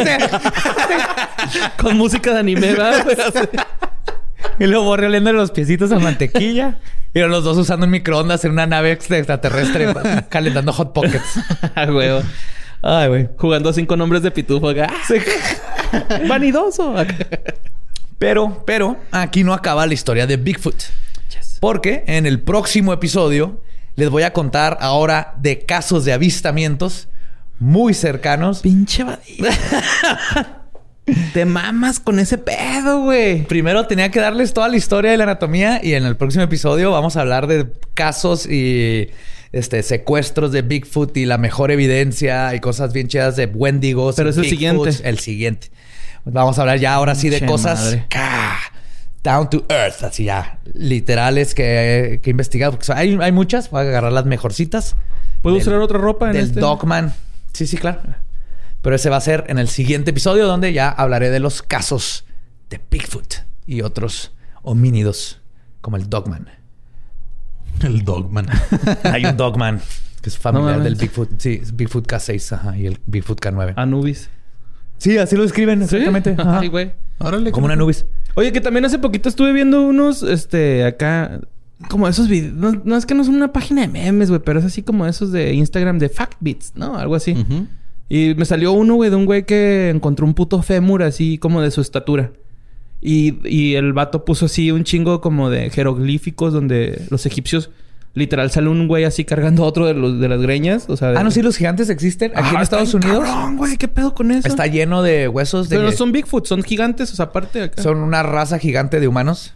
Sí, en todas la las NBA. culturas también hay. Ya lo habíamos establecido cuando National Bigfoot Association hace 64 episodios o 66, no me acuerdo. Yao Ming, que es el líder, ¿no? sí, güey. No sé Yao si Ming es el Yeti, pero eso es con Y, güey. Shaquille O'Neal es el Sasquatch, por eso empieza con S. O sea, es- es- todo es, todo tiene sentido. güey. Sí. All right. Entonces, no sé si ese hueso es real, pero sí había una raza mucho más alta que nosotros. Como habían los pigmeos, unas chiquititos así como aluches. What? Sí. Sí, y eso es de, de veras, ¿eh? O Qué bonito. Esto es Qué científico. bonito, es un pigmeo.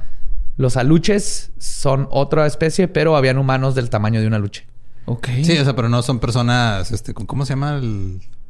O sea, que se le dice enanismo coloquialmente. No, no, no, no. Es nomás un O sea, es como... homo, un- ajá, es homo hobbit. Ajá. Son hobbits, eran Ajá. hobbits, literalmente. Órale, no sabía. Ajá. Bueno, Está pero bien padre. lógica. Entonces sí, ya conocimos a Bigfoot, ya conocimos a Wendigo. Entonces en el próximo vamos a conocer historias más este, contemporáneas y muy buenas de todos estos casos Las secuelas. y las secuelas. Bigfoot va a Harvard. Sí, Ah, Bigfoot se gasta dos mil dólares en Nike Air Jordan. ¿Cuánto le costarán a ellos unos? Bigfoot hace un documental con Juan Pazurita, ¿no? Hola, guapa. Ah. Sí, pues espero les haya gustado esta primera parte de Bigfoot Sasquatch, que ya sabemos que ese es su, nombre más correcto. Ajá, porque hay más de 60, pero creo que es Sasquatch. Pero cariñosamente le vamos a seguir diciendo el Bigfoot. Y me, me lo imaginé mucho con el pelo naranja, como decías, de orangután, güey. Porque creo que es un gran pelaje, el del orangután. Así como medio pelirrojo. Ah, sí. Me gusta ese pelaje porque saca como exoticote, ¿no? Yo vi un orangután y es la cosa más impresionante que he visto en mi vida. Mm, bueno, después del búfalo. uno. Después fue búfalo, orangután. Me tocó ver uno en el zoológico de Albuquerque. Y le Están hacía como... güey. y hacía como Cuauhtémoc Blanco, güey. Le hacía así, mamón. Esto no es pedo, güey. Y lo- toda la gente... ¡Ah! O Cuauhtémoc Blanco le hace como un orangután. Ah, no, no, no. A Cuau no me lo toques, güey. Yo no soy nomás estoy- americanista, le voy al Cruz Azul, güey, pero Cuau es Cuau. Eso Yo no es- quiero un chingo. Yo no quiero un chingo o Cuauhtémoc Sí, Blanco, güey. Está Lo bien, pues no No, decir que está no bien. vio al orangután y luego, se- luego le copió. Ajá. No le copió, él lo Güey, le, copió la cotemiña, le copió la señal, le copió toda su campaña para la ser vuelta. gobernador de Morelos. Que su Todo campaña le está, copió. está chingoncísima, güey. No salgas de casa, con la salud no se juega. Esa campaña está así bien chida, güey. O sea, lo que está haciendo todo el mundo es su campaña. No, no, no, no. No, o sea, él aplicó esa. de- con la salud no se juega. Así como que, ah, Cuauhtémoc jugaba fútbol. Oh, con la salud no se juega. wow, güey. Fuiste tú, ¿verdad, Lolo? Tú Obviamente, sí. Pendejo. Soy el coordinador de campaña de Cuauhtémoc Blanco. Cuau, te quedas adentro.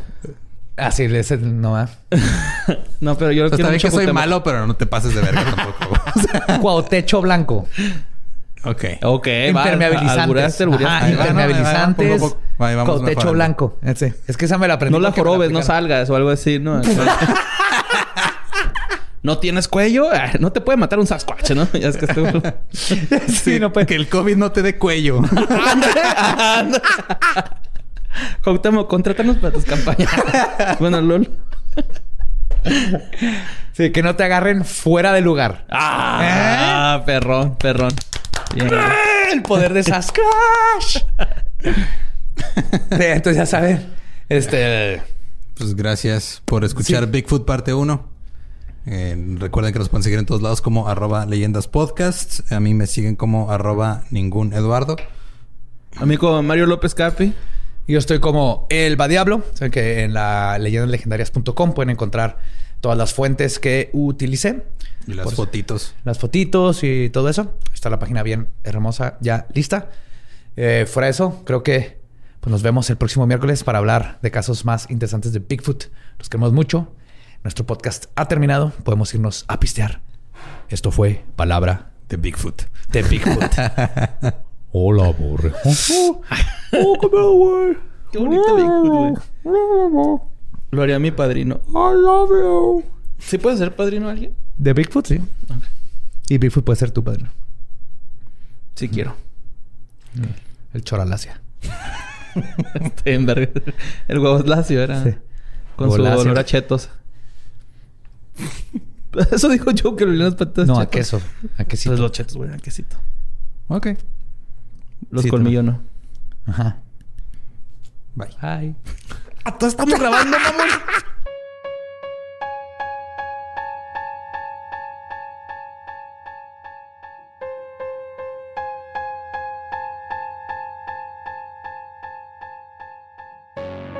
Y ese fue Bigfoot parte 1.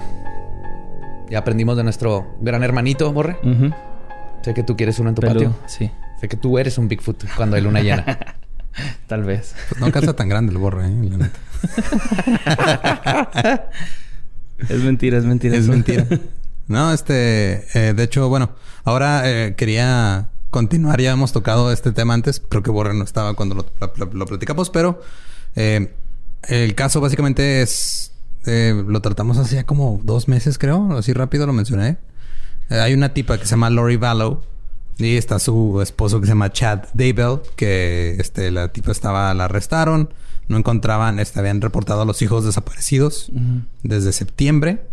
Eh, y había todo... Era un desmadre así de... Voy a leerlo así rápido. El resumen del USA Today. Este... Este Chad Daybell es un autor de, de esos que él mismo publica sus libros. O sea, un autor eh, no, no, bueno. que escribía muchas cosas este, relacionadas con eventos apocalípticos y cosas de ese tipo. Entonces, estos dos tipos habían entrado a una especie de culto extraño. Eh, Valo y Daybell se, casaron justo después de que la esposa de, de la anterior, murió en octubre. Entonces, Chad está casado con Tammy. Se muere Tammy. Se casa con Lori. El ex esposo de Lori, que se llamaba Charles, fue presuntamente asesinado por el hermano Alex Cox. O sea, es un desmadre todo, güey. Hay muertes por todos lados. Güey, hay un güey que se llama Chad. Todos sabemos que él tiene la culpa. es, muy probable. Es muy probable. Entonces, este se, mudaron a Idaho, al estado de Idaho, en el verano del, año pasado. Y luego, este, en septiembre dijeron que ya sus hijos no estaban. Y no los encontraban y los reportaron desaparecidos meses después de que ya habían desaparecido. Upsi. Y la actualización eh, es que eh, ya los encontraron. Lamentablemente, muertos. Encontraron los restos. Este. Ahí mismo en la propiedad. En la propiedad del padrastro de Chad, güey. No seas te va a ser lo correcto, güey. Sí. Y este hicieron la autopsia y, fueron identificados como los hijos perdidos de Lori. De 17 y 8 tenían. Eran. Uh, Ella 17, el 8 creo. 17 y, ajá, y el niño iba a cumplir 8 en mayo. Y Ty era la, la niña en 17 tenía. Entonces, este, ahorita pues obviamente están en investigación porque los primero los reportan este desaparecidos meses después y ahora resulta que, ah, perdón, se nos olvidó buscar en el patio. Y ahí están los restos en el patio del padrastro, porque esos son hijos de Lori y Charles, el güey que lo mató el hermano de Lori. Es un es una novela. Esto, esto me suena algo parecido, güey, acá. Que ya he vivido esto, es un déjà vu, ¿no? un déjà vu. común, ¿verdad? Sí, Y este, y de hecho el aquí tenía otra nota de que el abogado de Chad está diciendo que él no, él no tiene nada que ver, que él es inocente. Y Así, pues mira, ¿cómo, dices yo soy inocente? O sea, este, es como si, si tu mamá te agarra con mota y dices, este, ah, no, no es mía, se lo estoy cuando a un amigo. No puedes decir lo- los mismos de los restos de tus hijastros, güey. Yo hice algo parecido con unos Playboys cuando me los encontraron. Dije que me los encontré en un bote de basura junto con varios amigos y que entre todos hicimos así como piedra, papel o tijera y que yo perdí y entonces a mí me tocó esconderlos, pero son de todos, nomás que pues a mí me tocó que estuvieran en, en la casa. ¿Y también los usaban juntos? No, eran ¿No? míos todos. Nomás fue lo que yo le conté a Ah, mi mamá ok, ok. cuando los encontró porque saqué mis cómics, los tenía en una caja, saqué mis cómics y dejé los Playboys afuera y luego me, me quedé dormido y en la mañana entró mi mamá y ella vio mis ¿Y Playboys. que te regañaron muy feo? No, no, ya estaba más grande. Ah. Pero de todas maneras fue, ¿cómo se dice? Entré en pánico. Entras en pánico en cualquier Entras en momento si tu mamá te encuentra pornografía aunque tengas 22 años. Eh, ¿Te acuerdas de un anuncio de Sprite donde salía la- así que decía tu mamá lo sabe y la jefita salía limpiando los playboys del vato? sí. Acá estaba bonito ese anuncio. Así. Ok. Entonces, de vuelta a los niños. Todo lo que iba este güey salió eh, con su abogado y dijo, eh, no soy culpable. Ahorita están nada más encarcelados.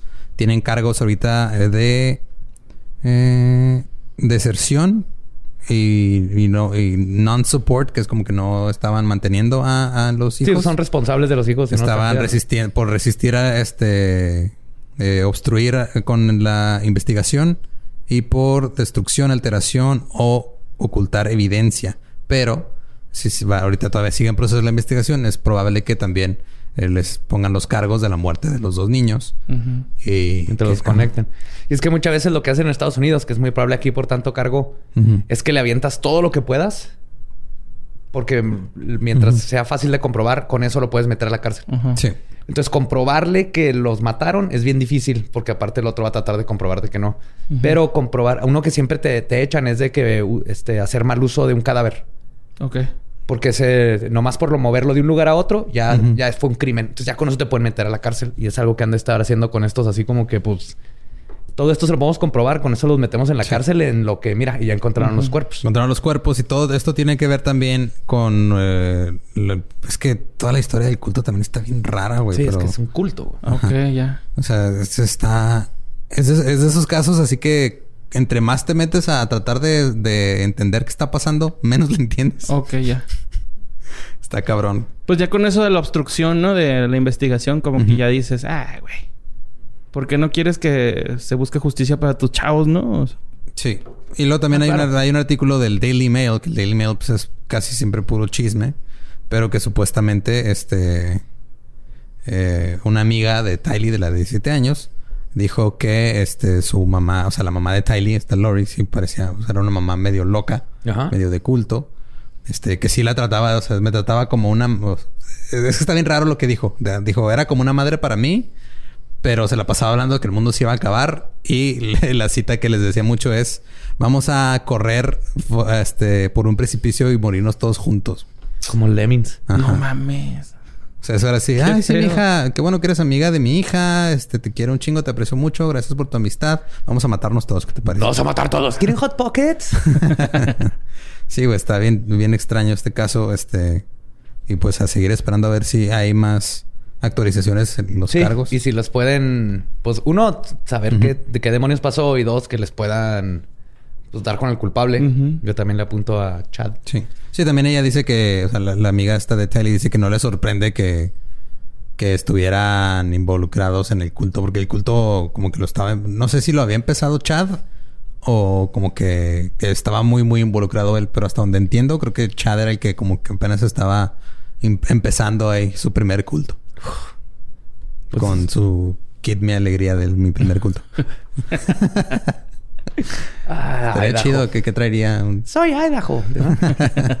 Ahí vienen las papas. Las papas vienen de Idaho. Y, y están bien raras. O sea, les hicieron como un, un servicio, este... eh, pues un, un, un- como le dicen, memorial service, como una especie de funeral. Ajá. Y todos con cubreboca, y todos dejándoles notitas a los niños y todo. O sea, güey. septiembre, ¿no sabían? Sí. Sí, güey. Lo peor es de que, o sea, desde septiembre desaparecieron, la gente ya no los había visto, dejaron de ir a la escuela, muchas cosas. Estos güeyes lo reportaron como un mes y medio después, creo. Y luego, o sea, sabiendo todo, es muy probable que todo el tiempo sabían que estaban ellos ahí en el. Totalmente, güey. parque. Es, y es...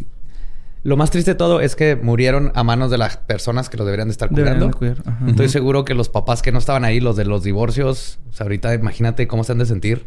Pues no se pueden sentir de ninguna forma porque también están muertos. Ah, sí, cierto, los mataron. se me olvida la sí, complicidad. Ajá. Sí, pero lo que iba es que o sea, el- los pobres niños, las personas que los deben de cuidar, les hacen eso. Y luego estas personas, ya estando en la cárcel, todavía se quieren salir con la suya y pensando, tal vez si me quedo callado suficiente tiempo, no encuentran los cuerpos y nos sueltan en un rato. Ajá, y luego ya después han de haber dicho, no, mejor sí hay que denunciar para salir casi como absueltos, ¿no? De que, no, ¿Quién sabe cómo no. encontraron los cuerpos? Eso sí. No sé No, si pues, alguien confesó. ajá. No, o estuvieron con órdenes de... No, creo que fue con una orden de cateo. Es Ah. que sí, te- la información Quizás Fue en la está casa toda- del abuelo, desordenado. ¿Dónde lo encontraron? No, la casa del padrastro. del padrastro de Chad. O sea, de Chad. Ah, qué bueno. Ah, sí, sí fue ese güey. Sí, este... Es, es probable que haya algún Chad bueno allá en el mundo, pero es estadísticamente Ajá. eh, poco probable. Es como sé que debe haber varios Hitlers en el mundo, Ajá. pero eh, hay uno que todos nos acordamos estadísticamente Sí, digo, hay... Hay, hay, hay- es malo. Yo estoy seguro que hay muchísimos Adolfos que son bien buen pedo, pero hay uno en específico que arruinó el nombre para todas las generaciones que Sí. vengan después de él, güey. Yo conozco un Adolfo. Yo sé quién eres. Es- Vives aquí en Juárez. No le voy a decir, voy a mantener tu, tu anonimato secreta. Ok. Cuñiz. Y este. y luego, este, también estuvieron pidiendo que habláramos sobre la serie de Polet. Eh, lo único que tengo que decir es, eh, la, la empezó, la empecé a ver con Tania. eh, yo nada más aguanté dos episodios y me rendí. Tania sí la terminó. Y, y pues ya no, no está chida. O sea, no, no hay mucho ¿Tú la que viste? decirle. neta. No, no, no se me antoja la neta. No la veas. Yo la vi, me dio risa cómo intentaron eh, hacer como que alguien vio Narcos y también vio Dexter y, Ah, y dijo, y ah. también me dijo, ah, de aquí voy a hacer algo. Ahí vio American Crime Story. Ajá. Dijo, voy a hacer algo y combinó tres cosas chingonas para hacer algo completamente culero. Ni tan chingón como ninguna de las tres. Entonces, hay cortes que no tienen nada que ver, música que no va ahí, eh, humor cuando Ah, es lo que te humor que, ni risa da ni va con la escena. Algo así leí yo de que parecía como comedia, güey. Entonces fue así. Sí. ah, Es que sí, pero lo que están diciendo que es, o sea, Ajá. que sí. sí, sí, ah, decía eso. No, no parece comedia, pero ni siquiera a propósito acá, algo así el Y comentario. no es una comedia porque es una dramatización de los eventos. Porque obviamente viene de American Sí. Crime Story, que Por no se hagan dice güeyes. dramatización, no es comeditización. Y no le, y no pegó. Por ejemplo, y también hicieron al el Paz Vázquez así como el super detective chingón, que, tiene sus hilos rojos así. Y luego- Rodríguez, así, ¿no? y llega y luego me dio mucha risa una escena donde dice este tiene escrito familia perfecta. No en pregunta no como un detective pensaría serán una familia perfecta que eso estaría mamón por sí solo pero nomás dice familia perfecta y cuando escucha una grabación de que tal vez no lo tacha para que no se le olvide que ya oyó que no. Ajá. Y luego en una foto donde viene el, el- la mamá y el papá encierra a la mamá para que no se le olvide como que cuál de los dos es el, el que del que está sospechando. Ese tipo de cosas que funcionaban así como en los 40 y ahorita es de no, no estaba vas tirado ahí con miles de papeles y hilos, este, pensando como Sherlock Holmes y no le va al ritmo. Esa es la cosa, está es una capirotada de cosas y como tú sabes la capirotada hasta de la chingada. Y pues, este, sí, digo, nada más, eh, por ahí también alguien me dijo que le estaban tirando mucho a Regina Blandón en redes. Es- No es su culpa que la serie, ¿no? O sea, ella, la actriz. contrataron para actuar. Si el guion estaba deficiente y la dirección también, pues tampoco es su culpa. O Pues sea, sí. Ella es, este, está haciendo su jale eh, y pues... Yo les doy el, el punto bueno es que estén intentando cosas Ajá. nuevas como producciones Sí. mexicanas. Y ojalá, eh, Pero somos ojalá unos que bebés. sí, ojalá que ya se- si sacan, si sacan otra parecida o por la misma línea sobre algún otro caso, que hayan aprendido de esto y lo vayan mejorando. Y que vayan O sea, encontrando su voz, porque tío, se, se nota que es gente que vio un ratito narcos de acá y dijo, vamos a hacerle como esta y como esta de acá, pero no comprenden por qué funciona lo que están tratando de imitar. Entonces no les salió bien. Pero eh, sí les doy crédito que, bueno, estamos produciendo cosas nuevas. Ahí vamos, pasito a pasito. México. Ajá, ahí va. Y pues nada, nada, nada, era todo. Eso es todo. Sí, si no la han visto, no, no la tienen que ver en la beta, no la ven. Ya viene Sí, Dark. Este, viene nuestro en vivo. Vienen, hay mucho, hay mucho que ver ahorita en Netflix. Y la neta, este, o sea, no, no creo que se pierdan de mucho. La información, si escucharon el episodio de leyendas, pues es prácticamente lo mismo, nada más que acá tratan como de esparcir la culpa a, a todos. Si la dejan, a eso también, ni siquiera fue como que nos vamos a ir por este, Ajá. por este lado de que posiblemente esto pasa. No hablan para nada de quién la mató, cómo la mataron, cómo estuvo la autopsia. Sí. No se meten para nada en eso. Se me, nomás la corrupción. Entonces nomás te dicen, se murió una niña y probablemente la plantaron porque ni siquiera te lo dejan así de súper obvio. Entonces, también les faltó, ¿no? Como tomar una postura nomás haciendo los hechos, hubieran llegado más lejos en el mensaje, creo yo. Es probable. Pero mira, yo no soy productor de Yo tampoco. Entonces, yo no sé. No, no, no, porque no estaremos este no nos dejarían, creo, producir algo en Netflix. Porque hicimos necrofilia y estamos tomando en el trabajo y esas cosas. Pero, bueno, Pero si nos quieren contratar Netflix, aquí estamos dispuestos a escribirles más, este. este, crímenes mexicanos, las poquianchis. Sí. Hay una película, ¿no? En Amazon. Sí, salió la viejita, vieja Ya, y yo te propongo, tú vas a ser la madre Poquianchi. Super yo soy la madre Poquianchis. ¿Puedo ser un cacahuate? Te creas Ana Julia de Poquianchi, estarían vergas. Ese es con Raulito, es el de Polet, ¿no? Aquí en Leyendas. Sí. No, pero conociendo a Netflix pondrían así a Marty Gareda, este, Camila Sodi y Omar Chaparro como las Poquianchis. Sería un pretexto más para que Omar Chaparro salga en drag. Sí, a Linder y a Linder ves. y, obviamente este eh, Joaquín Cosío como el águila negra. El capitán águila negra. Capitán águila negra. Sí, Joaquín Ahí está Netflix, ahí está. Ya está el cast. Mándanos una propuesta y te hacemos el guion. el costeño como el comandante Teporingo. Ah, sí, este, ahí, en, el, correo que aparece en pantalla, que no está apareciendo en pantalla, este, pueden contactarnos y les mandamos el guion. Nos va a tomar como unos 20 minutos. Sí. Va a estar chido. con notas y todo. Les hago dibujitos. Como me imagino que deben de vestir a Igareda y a, y a Cosío. Mira, nada más con Cosío porque Gareda se va a terminar encuerando. Ah, sí, cierto, tiene que. Por contrato. La otra vez vi una movie donde no se encuera. ¿Neta? Ajá. Mentiras. Sí, fuera del cielo. Se llama. Y. Está, buena la movie. Ok. Como que hablan con mucha poesía y eso me desesperó, pero. a, Marta nada más la. La tocan, ¿no? Acá la fingerean y ya. No, no enseñó nada. Pues es que no encontré la palabra, güey. Acá la masturba el vato, ¿no? Acá. pero no, pero no enseñó las boobies. No, no enseñó boobies. bien, Marta. Muy bien, Marta. Y estaba chiquita, güey. Estaba, yo creo que en esa producción con unos 20 años. 21 bien. máximo. ok, pues bye, ¿no? Nos escuchamos el próximo miércoles. Nos hacemos bien cabrón, güey. Horrible. Pero los queremos. si llegaron hasta acá, los queremos un chingo. Sí. Bye. Netflix, mándanos un correo. Hey, ¿qué tal? Soy Lolo de Leyendas Legendarias y les quiero dejar un pequeño adelanto de nuestro nuevo podcast. Estás escuchando El Dolop, parte de All Things Comedy Network. Este es un podcast de historia americana en el que cada semana yo, Eduardo Espinosa, le contaré un suceso histórico americano a mi amigo José Antonio Badía, que no tiene idea de qué se va a Ok, lo bueno es que... el tema. lo bueno es que nada más te trabas cuando lees, ¿verdad? Sí, sí, sí. No, no cuando voy a decir una línea que he dicho ya como cuatro o cinco veces.